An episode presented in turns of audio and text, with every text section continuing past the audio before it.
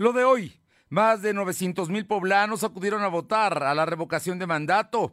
Es un buen resultado, destacan López Obrador y Barbosa. Colocan un artefacto explosivo junto a la presidencia municipal de Cheotzingo. Más fuerte que nunca, el bloque opositor a la reforma eléctrica, señalan diputadas panistas. La temperatura ambiente en la zona metropolitana de la ciudad de Puebla es de 27 grados. Hoy te conecta. Hay bloqueos en el puente internacional. Está pidiendo el apoyo de la policía. Noticias, salud, tecnología, entrevistas, debate, reportajes, tendencias, la mejor información.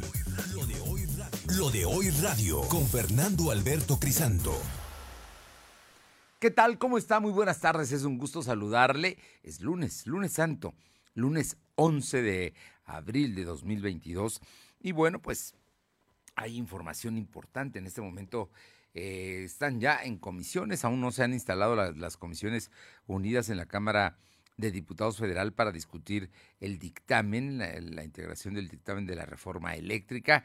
Y bueno, eso se supone que será el día de hoy para presentarla mañana al Pleno. Vamos a ver qué es lo que pasa. Y por otra parte, bueno, pues hay rebatinga. Por un lado, el presidente López Obrador está feliz por los resultados de la convocatoria porque obtuvo más de 17 millones de votos en esta eh, elección de ayer de respaldo. Sin duda, la mayor parte de los que votó, más del 91% de la gente que acudió a las urnas fue para apoyar a López Obrador y él pues está feliz. Y por su parte, sus críticos están en el sentido de que fue un fracaso, de que hubo baja participación y de que no consiguió por lo menos los 30 millones, 32 millones que lo llevaron a la presidencia en 2018. En fin, distintas lecturas, pero al final de cuentas ya pasó este proceso de la revocación del mandato. Vámonos ahora con información, porque en Puebla fue uno de los estados, bueno, antes, antes saludo, saludo a todas las personas que nos escuchan en la 1280, en la XEG, aquí en la capital poblana y la zona metropolitana. También a quienes están con nosotros en el 93.5, la Qué Buena de Ciudad Cerdán en la Sierra Norte del Estado, Radio Jicotepec 92.7 y en el 570. Y en el sur del Estado, La Magnífica, en el 980 en Izúcar de Matamoros. Gracias, gracias a todos y también a quienes nos siguen y les agradecemos y estaremos nosotros trabajando todos los días de la Semana Santa y nos siguen a través de la plataforma www.lodehoy.com.mx y también estamos en las redes sociales como LDH Noticias, en Facebook, en Instagram, Spotify, en Twitter y en nuestro canal de YouTube como LDH Noticias. A todos muchísimas gracias. Y bueno, en, todo este asunto, le comentaba yo que en el estado de Puebla, el domingo de ayer hubo una votación interesante, una votación mayor en eh, los municipios del interior del estado, en los distritos del interior del estado, que en la capital poblana. Aquí hubo menor votación, pero aún así, unidas todas, se consiguió 925.684 personas que acudieron a depositar su voto. Y el presidente López Obrador, cuando habló hoy de la, en la mañana del resultado en Puebla, dijo, muy bien, muy bien por Puebla, eh, casi un millón, es lo que dijo el presidente. Pero vamos con Aure Navarro para que nos dé todos los detalles exactos de cómo, cómo se dio precisamente esta, eh, pues, proceso, es una, era una elección, ¿no? un plebiscito. ¿Usted apoya al presidente o usted quiere que se revoque su mandato y se vaya? Pues el nueve de cada diez que acudieron a votar dijeron que continúe y juntos dan 17 millones. Vamos con Aure Navarro que tiene los detalles de lo que sucedió ayer aquí en el estado de Puebla. Aure. Gracias, comentarles que en el estado de Puebla pues votaron el día de ayer, domingo 10 de abril, en la revocación de mandato 925.684 personas, logrando así, como bien lo decía Fernando al inicio, una participación ciudadana del 19.67%. Y es que de los 15 distritos, el que tuvo menos participación fue el número 11 de Puebla y el que obtuvo la máxima pues fue el distrito 02 ubicado dentro de Zacatlán. De eso, el consejero presidente del INE en Puebla, Marcos Rodríguez del Castillo, presentó el informe de resultados el día de ayer y bueno, el cual reiteró también la mañana de este lunes, dando cuenta entonces que fueron 840.694 poblanos, es decir, el 90.84% que decidieron que el presidente de México Andrés Manuel López Obrador, pues concluya su mandato a septiembre del 2024, mientras que el 6.8%, es decir, 59.962 poblanos, votaron porque se revoque el mandato por pérdida de confianza y un mínimo de 24.758 ciudadanos decidieron pues anular su voto, es decir, tienen una representación apenas del 2.67%. Escuchemos cómo se daba la explicación esta mañana. 964 ciudadanos y ciudadanas, es decir, el 90.85%, votaron porque continúe en la presidencia de la República. Eh, 24.758 personas anularon el voto, fueron votos nulos, equivalente al 2.64, 67%, perdón, y estas son las cifras totales. En el y vuelvo a comentar, Fernando, que en los últimos minutos el consejero o presidente del Instituto Nacional Electoral de México, Lorenzo Córdoba Vianelo, informó también que en el primer ejercicio de revocación de mandato 2022 pues, participaron un promedio de 18.2% de mexicanos.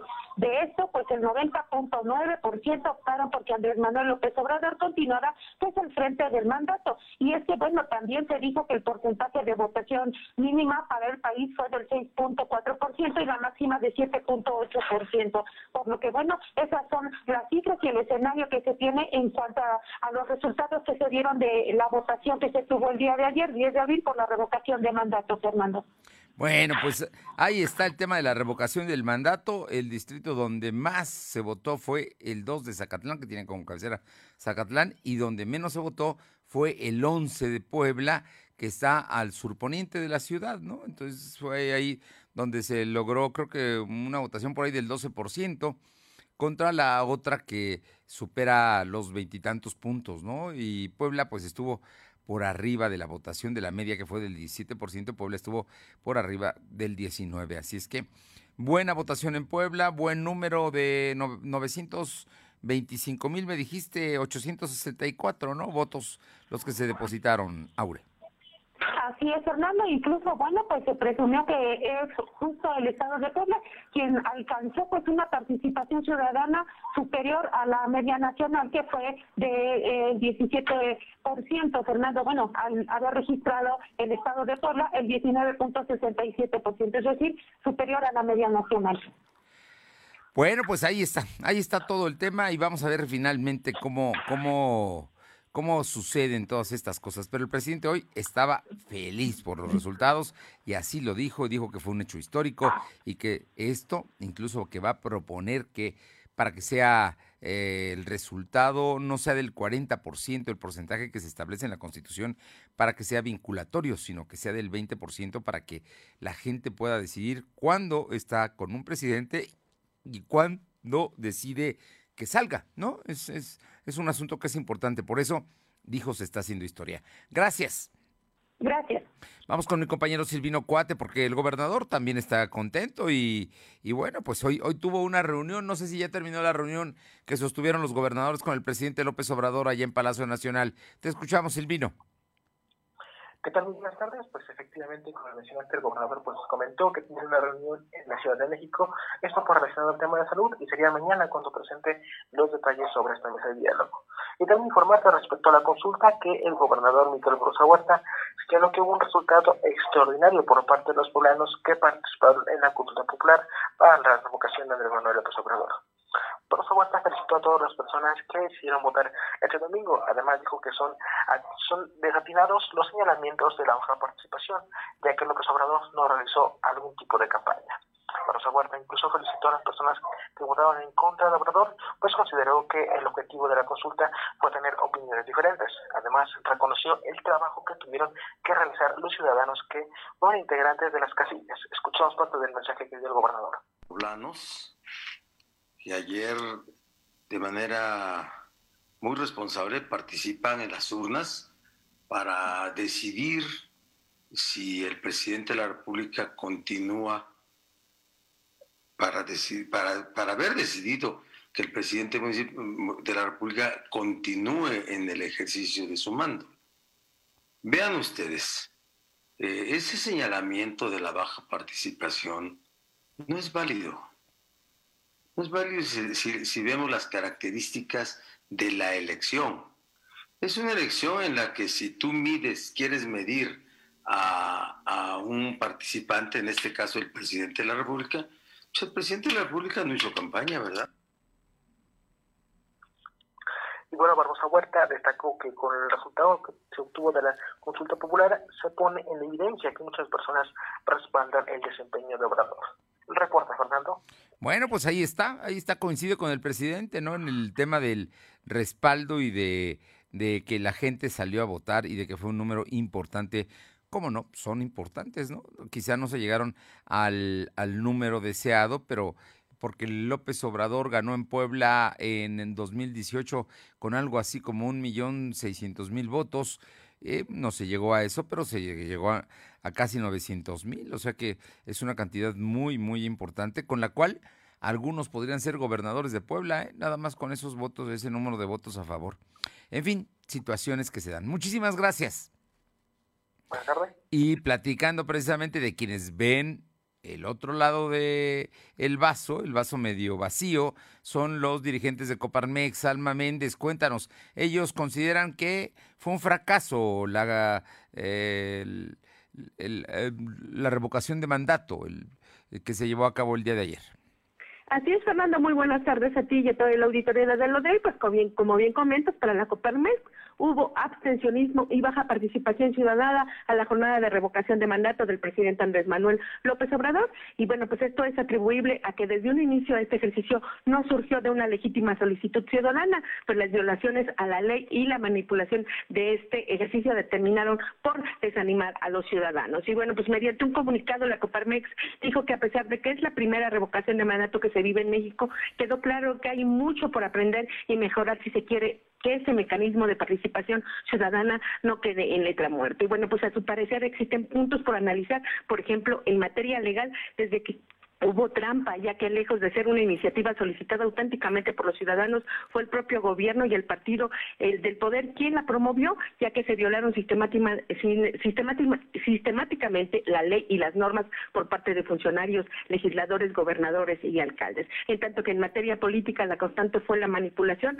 desde las autoridades para obtener beneficio político y se ejemplificó que hubo al menos 18 mil firmas de personas muertas que supuestamente estaban a favor de dicha consulta. Y bueno, pues finalmente la Coparmex reconoció el trabajo del INE, pues es momento de reconocerlo, de apoyar y confiar en él, así como con los ciudadanos que participaron como funcionarios de casilla este domingo. La información, Fernando. Bueno, pues ahí está, incluso respaldando al INE la Coparmex y la verdad sí hizo buen trabajo. En el caso de Puebla se instalaron el 100% de las casillas y más del 94% de los funcionarios de casillas estuvo ahí. Eso te habla de que hubo organización, hubo trabajo y ahí están los resultados que no fueron impugnados por ninguna de las partes en el caso de Puebla. Así es que vamos a ver qué tal eh, todo esto se dio precisamente en torno al proceso de revocación de mandato. Muchas gracias, Alma. Seguimos al pendiente, Fernando. Vamos con Aure Navarro. ¿Qué dice Morena? Ellos tienen una versión distinta. Aristóteles Belmont, que es el dirigente estatal, hoy eh, fijó posición. Te escuchamos, Aure. Efectivamente, el dirigente estatal de Morena, Aristóteles Belmont, pues anunció que el partido Guinda en Puebla va por tres propuestas, Fernando. Impulsar ahora la reforma electoral, donde se propone que los consejeros y magistrados electorales sean electos mediante el voto directo de los mexicanos, así como lo que está en puerta de la reforma eléctrica y, bueno, ¿por qué no los procesos electorales que se tienen en puerta? Destacó que después de los resultados obtenidos en la revocación de mandato, donde se confirmó que el 91. 87%, es decir, más de 15 millones de mexicanos quieren que Andrés Manuel López Obrador siga al frente del país, pues quedó más que demostrado que los consejeros Lorenzo Córdoba y Ciro Murayama, pues no tienen eh, precisamente el conocimiento de cómo son este tipo de procesos, ni que las cosas en el país pues simplemente están cambiando. Escuchemos eléctrica que es de, de fundamental importancia porque lo hemos dicho en todos los espacios, es regresar la soberanía eléctrica a todas las mexicanas y todos los mexicanos. Todavía el reto de hacer nuestro eh, padrón a través de años seis elecciones en estados en donde vemos muchas posibilidades de poder ganar por lo menos cinco de ellos y tenemos que cambiar mucho en las instituciones, tenemos que ajustarlas al momento que se vive a nuestras circunstancias. Y bueno, en este sentido, Aristóteles Belmont se dijo satisfecho del éxito que se tuvo al haber logrado en Puebla un 19.67% de participación, es decir, resultados por arriba de la media nacional, que fue del 17.69%, Fernando. Muy bien, bueno, pues ahí están los morenistas, ¿no? Destacando y también eh, felices se ve por el resultado de las casillas de ayer. Incluso recordó que Morena, desde que era Movimiento de Regeneración Nacional, ahora como partido político, pues le apuesta a que las decisiones se centren en el pueblo, para que dejen de ser procesos que sean politizados, como el ejercicio, bueno, que se tuvo del juicio de expresidentes. Incluso, pues ellos mencionaban que amor como con amor se paga, tal cual lo mencionó el día de ayer por la noche el presidente de México, Fernando. Muchas gracias. Gracias. Y vámonos ahora a otro tema, cambiamos de tema y mi compañera eh, Carolina Galindo nos comenta de este pues, terrible hallazgo allá en Chaucingo. Caro, ¿cómo estás? Muy buenas tardes. Fernando, buenas tardes a ti y al auditorio. Pues comentarte que hubo una intensa movilización por parte de policías del Estado, policías municipales, además de personal del equipo antibombas de la Policía Estatal y Protección Civil Municipal, luego de que se confirmara que el interior de un vehículo Versa color rojo se había localizado lo que en, principio parecía ser una bomba. Decirte que el hecho pues generó alarma entre los vecinos, se acordonó la zona.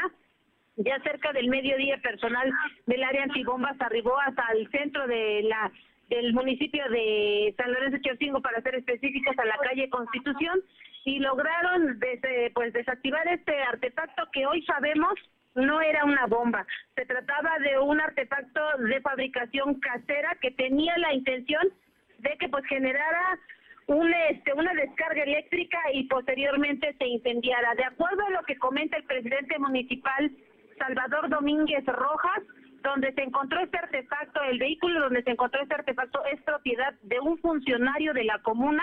Por estos hechos ya la Fiscalía General del Estado está tomando conocimiento, ya se presentaron las denuncias contra quien o quienes resulten responsables de esta situación que el día de hoy puso en alerta a los vecinos y a las autoridades de San Lorenzo Chaucingo.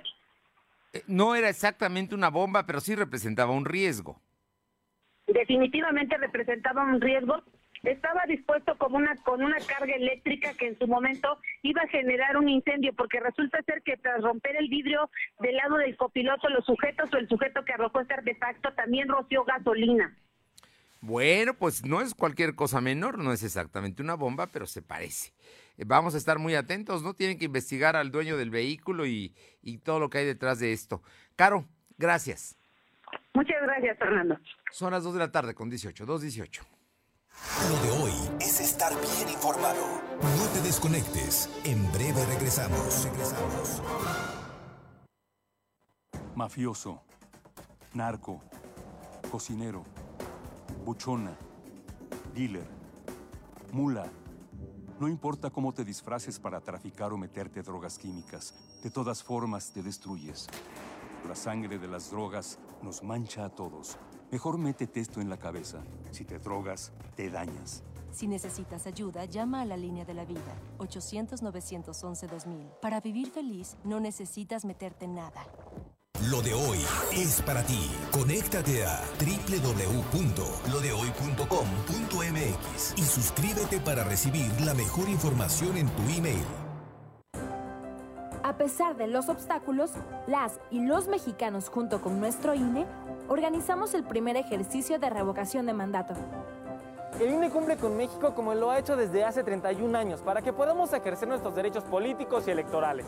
Garantizando certeza, legalidad, imparcialidad y transparencia. Una vez más, las y los ciudadanos y mi INE... Unidos por la democracia. Mi INE nos, une. Lo de hoy es estar bien informado. Estamos de vuelta con Fernando Alberto Crisanto. Los personajes de hoy, las ideas y los hechos se comparten en la entrevista. Bien, y esta tarde le agradezco muchísimo al ingeniero David Méndez Márquez, un, eh, sin duda, un singular activista de la Cuarta Transformación en el Estado de Puebla, que me platique de la evaluación que hacen. David, muy buenas tardes, muchas gracias, de los resultados de el ejercicio de democracia participativa que se llevó a cabo el día de ayer. Muy buenas tardes y muchísimas gracias, David. Muy buenas tardes, estimado Fernando. Un gusto, como siempre, saludarte y agradecerte por la, atención.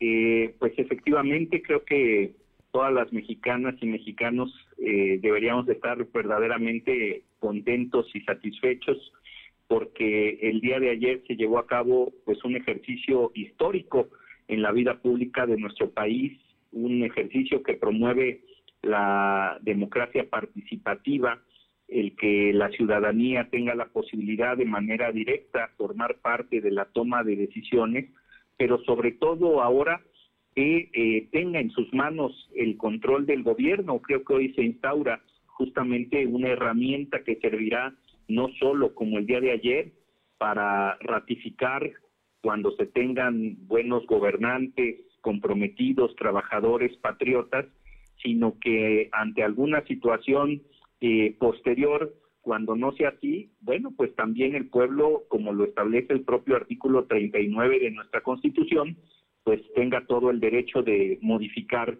la forma de estos gobiernos, ¿no?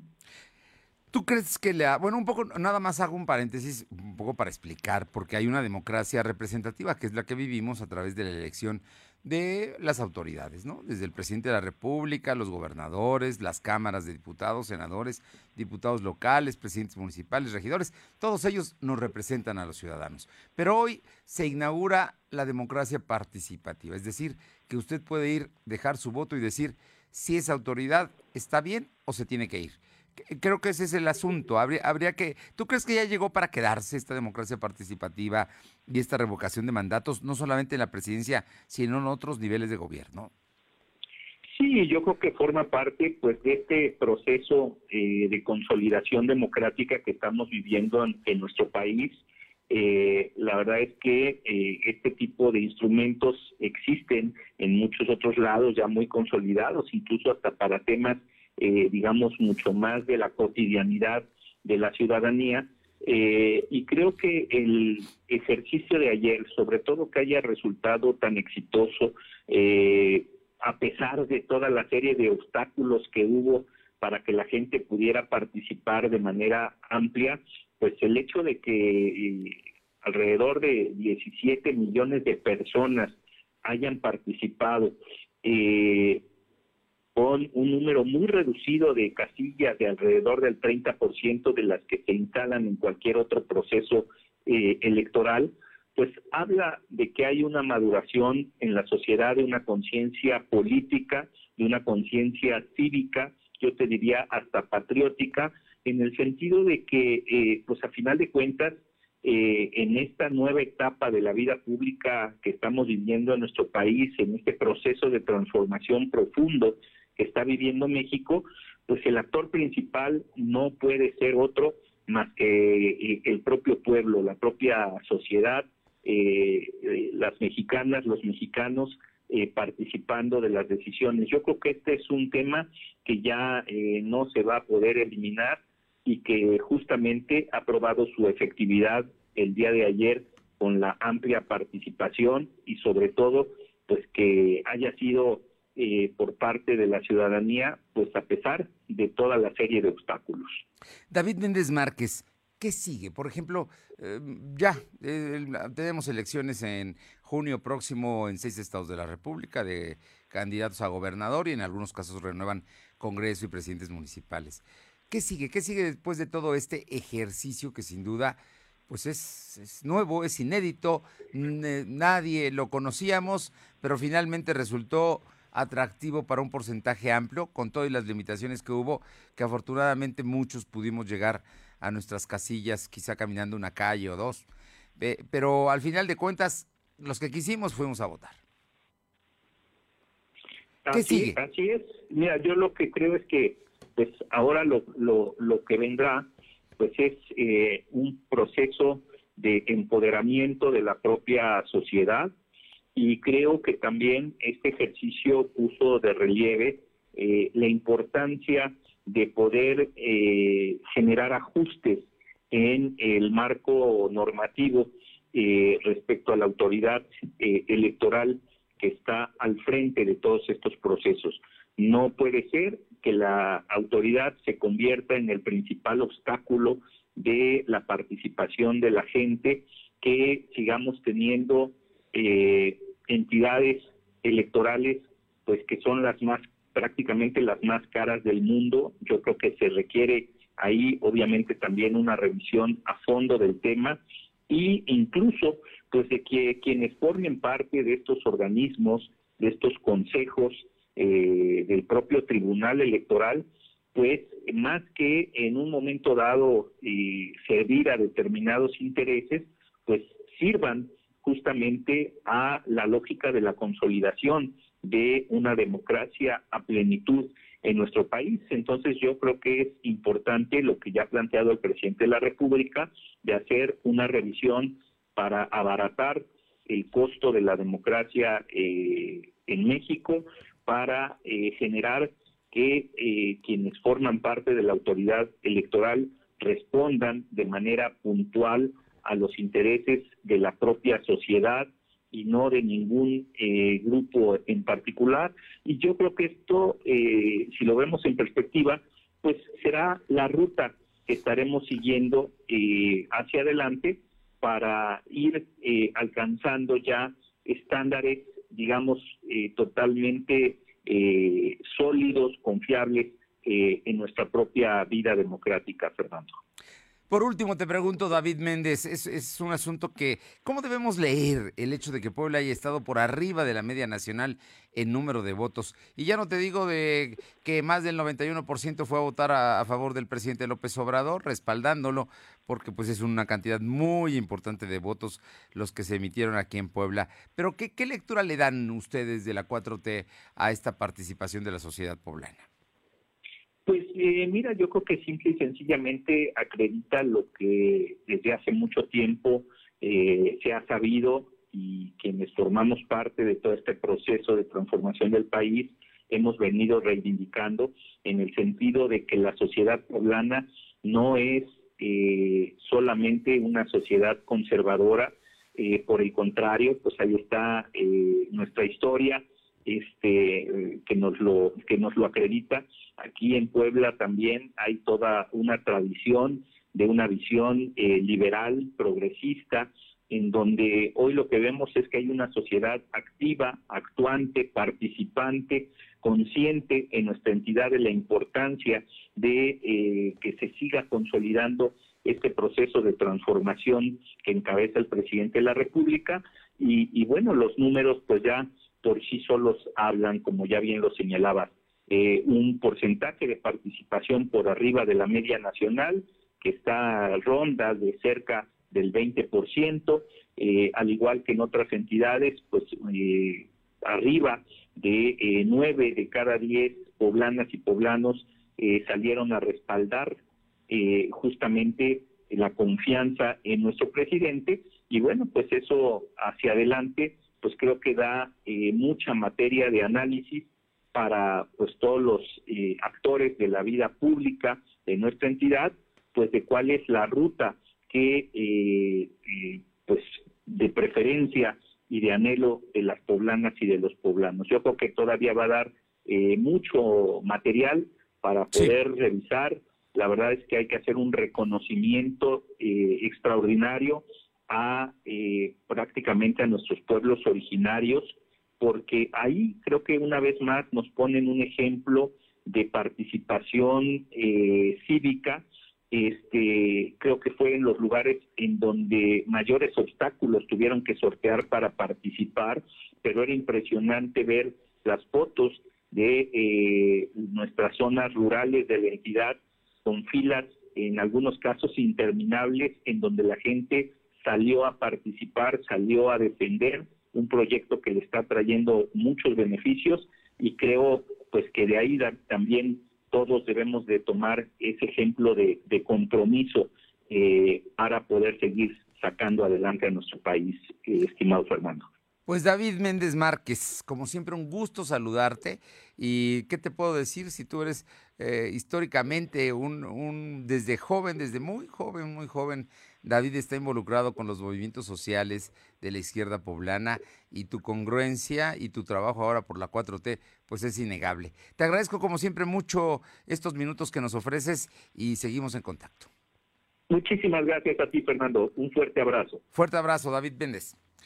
Son las 2 de la tarde con 30 minutos. Vamos rápido con mi compañero Silvino Cuate porque desde hoy hay campaña de salud en las principales ciudades del estado de Puebla para precisamente a la gente que retrasados, a los que se les fue la primera y la segunda vacuna. Hay posibilidades de irse a vacunar hoy, mañana y el miércoles. Silvino Cuate. Efectivamente, será del 11 al 13 de abril cuando habrá jornadas de vacunación especial por la capital, Huachinango, Chignahuapan, San Martín, Texmelucan, Las Cholulas, Izucar de Matamoros y Tehuacán. Y recordemos que será aplicada también a menores de edad la Pfizer y mientras que las demás serían para rezagados de 18 años y más, al igual que mujeres embarazadas, Fernando. Voy a comentarte que este fin de semana la Secretaría de Salud registró únicamente 32 nuevos enfermos de coronavirus y solo un deceso. Actualmente hay 156.515 acumulados y 17.000 fallecidos. Esto según información que presentó el secretario de Salud. El funcionario explicar, eh, explicó que al corte del viernes por la noche se registraron 15 nuevos casos, el sábado fueron 13 y el domingo solo 4. Dijo que todo el estado hay 329 casos activos distribuidos en 37 municipios. Es decir, el COVID tiene presencia en el 17% de las entidades. Además, se tienen registrados 44 pacientes hospitalizados. De estos, 11 están graves, por lo que requieren ventilación mecánica asistida. El reporte, Fernando. Bueno, pues ahí están un reporte. Sigue bajando la incidencia de los contagios en Puebla, el número de fallecidos. No hay que bajar la guardia y por eso hay que aprovechar que se está vacunando en las principales ciudades del estado de Puebla hoy, mañana y el miércoles. Gracias. Buenas tardes. Aure Navarro, cuéntanos, los diputados federales del PAN están listos para votar en contra de la reforma eléctrica. Te escuchamos.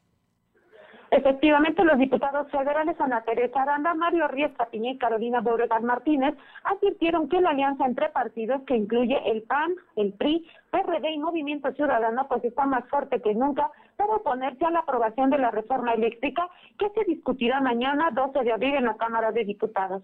Reconocieron que la discusión que se tendrá pues el día de mañana será la prueba de fuego para demostrar desde la tribuna que el PAN poblano y más partidos de la oposición pues siguen comprometidos en ser el contrapeso de las reformas que propone Morena en perjuicio absoluto del país. Escuchemos a los panistas.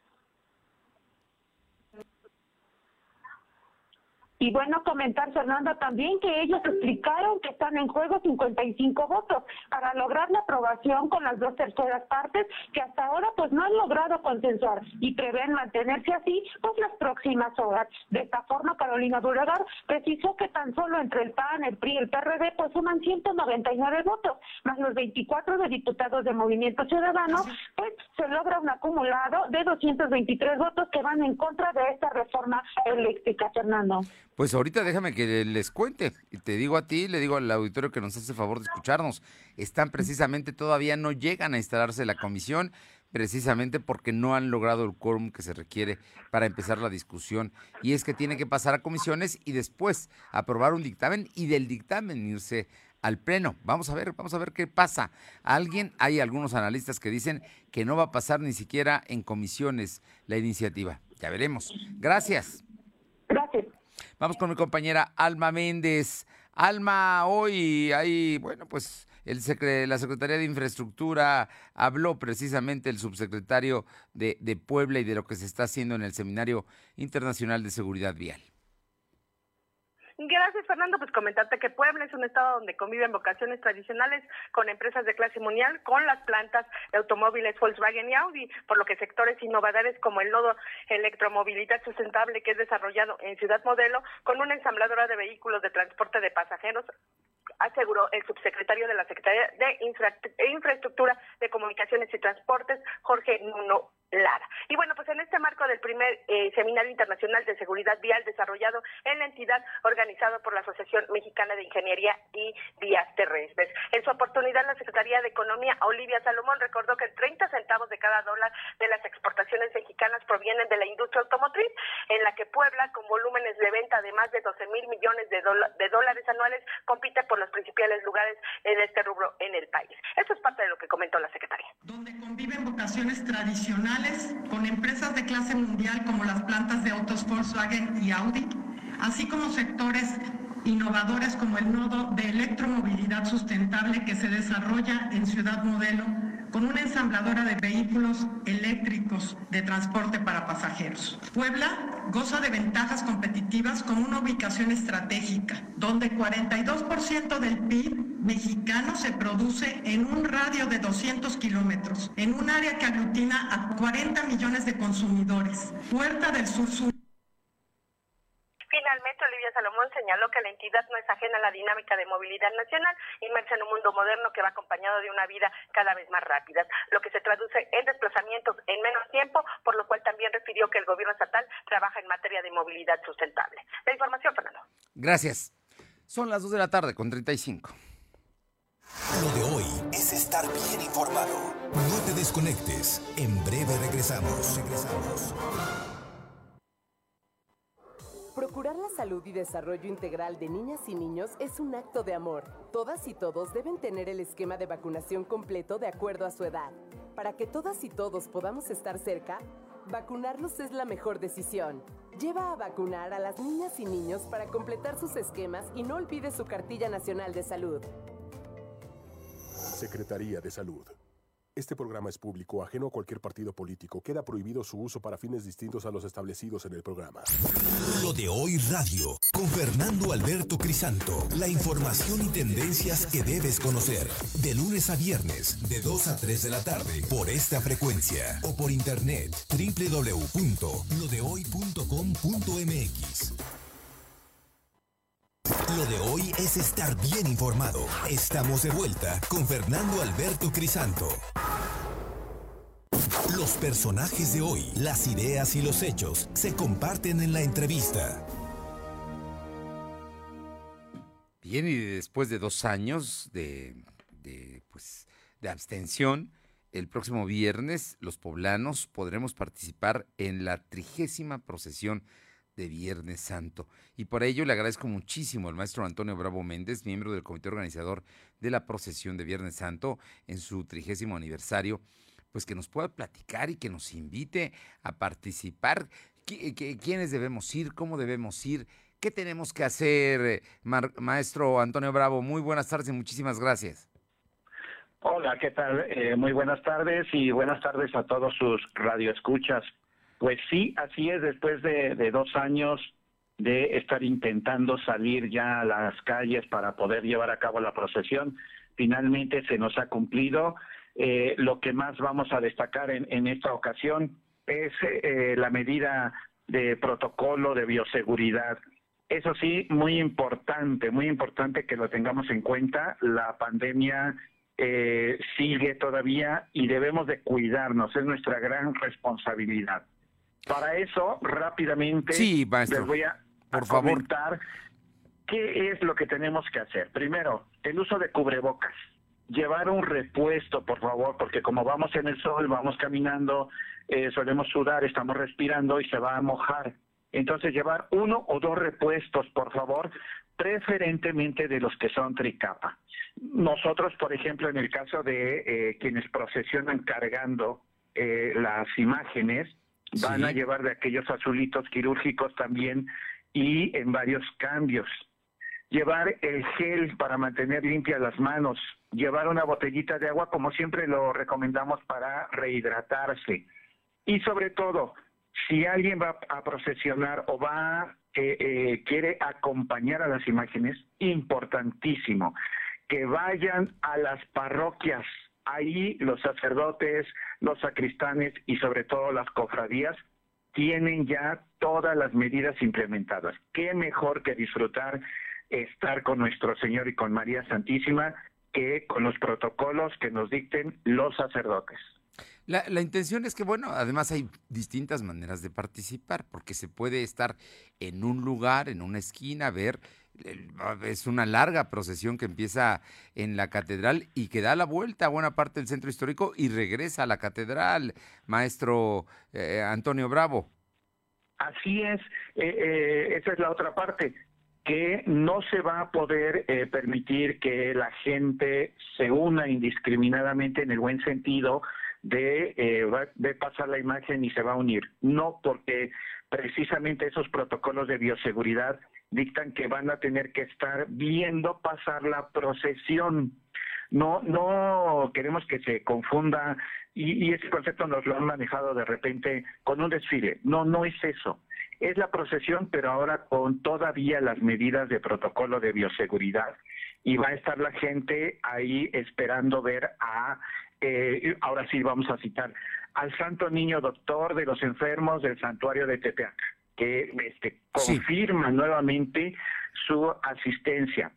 Nuestra Virgen de la Soledad del Templo de la Soledad, Jesús de las Tres Caídas de la Parroquia de Analco, la Virgen de los Dolores del Templo del Carmen, Jesús Nazareno de la Parroquia de San José, el Señor de las Maravillas del Templo de Santa Mónica y ahora, por eh, primera vez, Jesús de la Misericordia del Templo de la Compañía. Ahora mismo, si ustedes visitan las redes, eh, hay personas que ya están eh, citando que está la catedral eh, a punto de arreglarse con eh, parte de lo que es el estrado de en donde va a estar el Cristo de la expiración. Ese Cristo no procesiona, pero híjole, es una un espectáculo hermosísimo de fe. Quien, quien, este, en lo personal, uno se conmueve cuando llega el Cristo de la expiración para ser colocado en el estrado de catedral. No, no, bueno, va a ser extraordinaria por el número de, de, pues, de la veneración que se hará precisamente a, pues ocho eh, fundamentales, eh, pues qué le puedo decir, no, para, para los poblanos y para los católicos son tan importantes venerar este eh, a estos nuestros santos que yo creo que va a ser muy importante esta trigésimo procesión de Viernes Santo aquí en la capital de Puebla. ¿Quiénes no deben ir, padre? Digo, maestro Antonio Bravo, perdón. ¿Quiénes van a ir? ¿Quiénes no deben ir? ¿Quiénes ah, se, deben se deben eh, estamos eh, este, en este caso atendiendo a las medidas protocolarias de bioseguridad. Si alguien se siente todavía mal, si alguien tuvo eh, COVID y este ya está, eh, ya se recuperó, aún así quedan algunas secuelas. Y la cuestión es el, calor, hemos estado a 31, 32 grados eh, en el sol, ahora que hemos ido a hacer recorrido para el tema de saber cómo tenemos que implementar las medidas de seguridad, y eso es muy cansado para la gente todavía. Tiene que esperar un buen tiempo de recuperación, así que pues si tuvieron COVID, les rogamos muchísimo, está, si van a, estar ahí, con muchísimo cuidado, con una sombrilla, con la rehidratación y acompañado sobre todo. Que Dios no lo quiera, vaya a pasar algo acompañado, sino mejor a través de las redes sociales, vamos a tener eh, la oportunidad de, verlos. Ahí, viene, otra cosa también muy importante, eh, que se están solicitando eh, gente para que pueda portear algunas de las imágenes. Acudan a las parroquias de las que hemos mencionado, del Templo de la Soledad, la parroquia de Analco, de la Compañía, el Carmen, San José. Santa Mónica, y eh, vean que si se necesita, ojalá puedan ustedes asistir y apoyar. Estas son las personas también que eh, si tienen algún malestar estomacal, si tienen alguna cuestión ya previa de alguna enfermedad, les suplicamos muchísimo eh, tener mucha precaución, no ir y ver por las redes sociales lo que tenemos de esta procesión. Rápidamente cito, por favor. En Facebook estamos como Procesión Viernes Santo Puebla. Procesión Viernes Santo Puebla. En Twitter estamos como P Viernes Santo P, así tal cual, P Viernes Santo P. ahí pueden ustedes estar con nuestro Señor y María Santísima. Pues posibilidades hay de acompañar, digo, y más que nada por la salud también, se está pidiendo que la gente que tiene diabetes, hipertensión arterial, enfermedades pulmonares eh, obstructivas y no están controladas, mejor eviten por las condiciones y por la garantía de ellos y también de todos la, la gente que participa en la procesión, maestro. Así es, eso es muy muy importante. Esto es un acto de fe muy muy grande. Ese eh, llama a muchísima gente. Eh, no solamente de Puebla, sino de México y del mundo. Ahora que ya tenemos una proyección muy importante, quiere decir que estamos esperando alrededor de 100 a eh, 120 mil personas. Entonces, imagínense también el tema de nuestra gran necesidad de tener gente tanto porteando como en seguridad. Vamos a tener eh, aproximadamente cuatro ambulancias, están por conseguirse otras dos. Eh, va a haber algunos paramédicos también en puntos específicos. Si ustedes empiezan a sentir mal o ven que alguien se siente mal, habrá siempre alguien con radio del de, comité avísenos e inmediatamente nosotros mandamos a la gente. Eso también tenganlo en cuenta. Estamos tratando de preparar todo para que podamos de verdad, de verdad, con mucha fe, con mucho cariño, con mucho amor, recibir a nuestras imágenes. México y el mundo lo necesitan mucho estos actos de fe tan grandes. Ya lo creo. La última vez, hace dos años, fueron 160 mil. Hoy posiblemente no se llegue a tantos, precisamente por una serie de limitaciones sanitarias que se están estableciendo, pero el derroche de fe será de millones. Pues maestro Antonio Bravo Méndez, miembro del comité organizador de la procesión de Viernes Santo en su trigésimo aniversario, muchísimas gracias por estar con nosotros, por comentarnos y nosotros vamos a estar repitiendo. ¿Nos puede dar las direcciones a través de redes sociales por donde podremos también participar? Claro que sí. A través de Facebook estamos en arroba procesión Viernes Santo Puebla. Aparece inmediatamente la imagen del cartel que eh, les vamos a compartir en un momento. Y en Twitter estamos como P Viernes Santo P. Además de eh, arroba arqui-puebla, que es eh, de la arquidiócesis también. Allí está eh, proyectándose mucho el tema también de la procesión de Viernes Santo. Pues participemos hagámoslo para que sea lo mejor como siempre y por supuesto que estos actos de fe son importantes y más en estos tiempos y en estos días.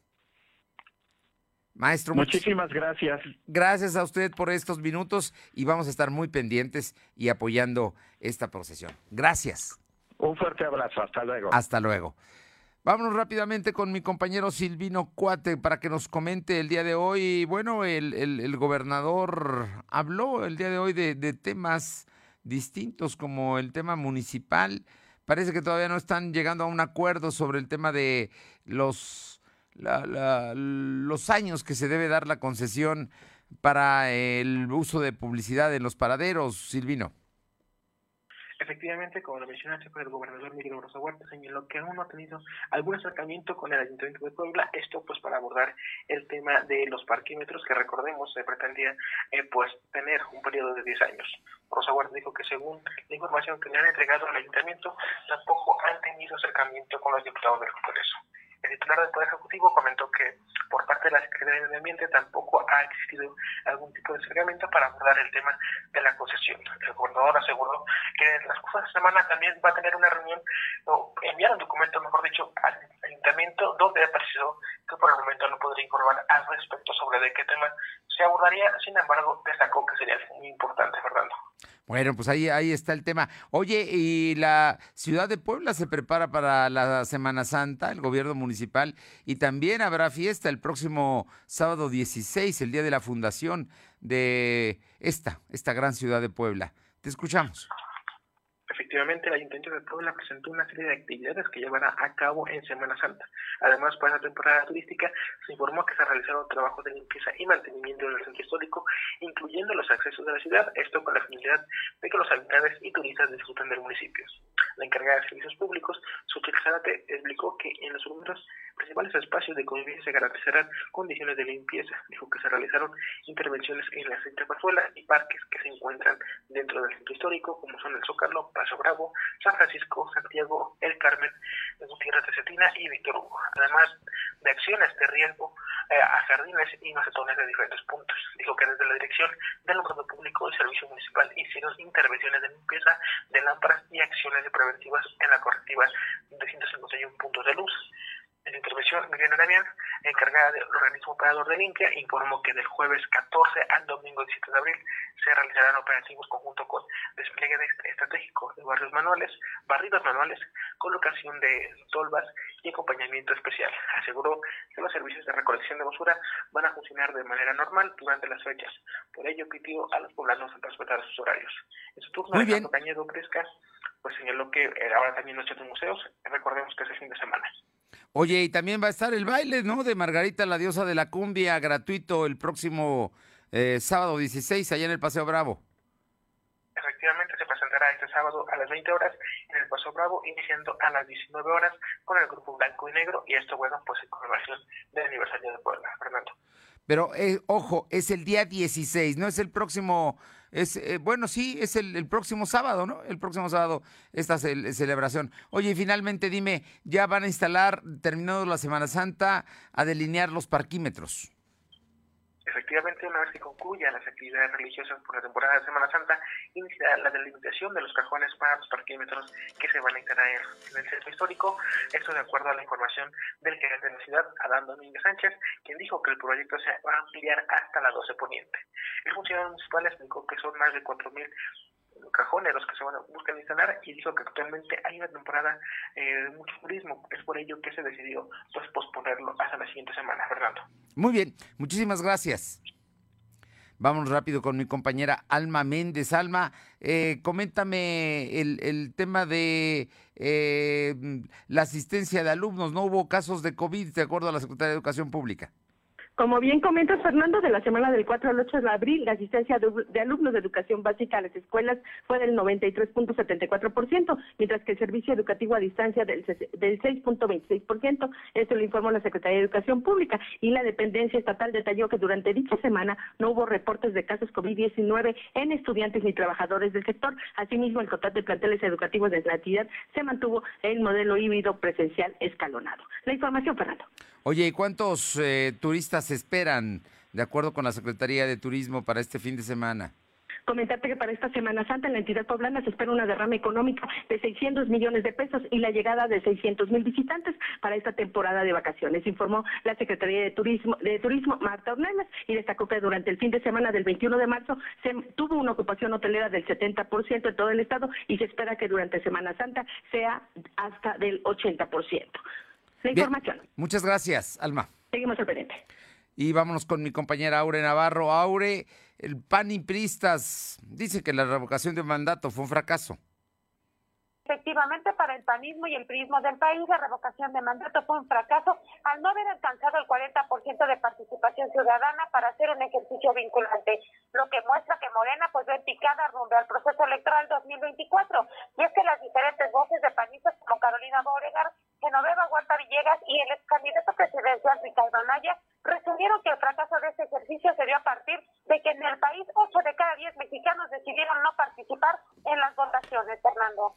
Gracias, Aure. Pausa, regresamos. Lo de hoy es estar bien informado. No te desconectes. En breve regresamos. Regresamos.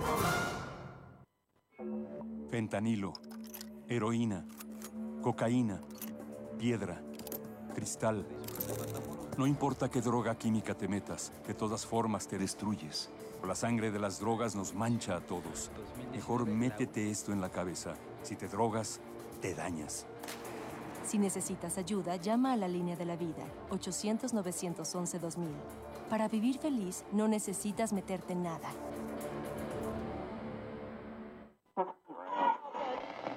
Seguro la conoces. Cuando logra tu atención, te cautiva. A veces no puedes alejarte de ella. Sabes que nunca te juzgaría. Y donde quiera que estés, estará cerca de ti exacto. Es la radio. 100 años con nosotros. CIRT, Cámara Nacional de la Industria de Radio y Televisión. Lo de hoy es estar bien informado. Estamos de vuelta con Fernando Alberto Crisanto.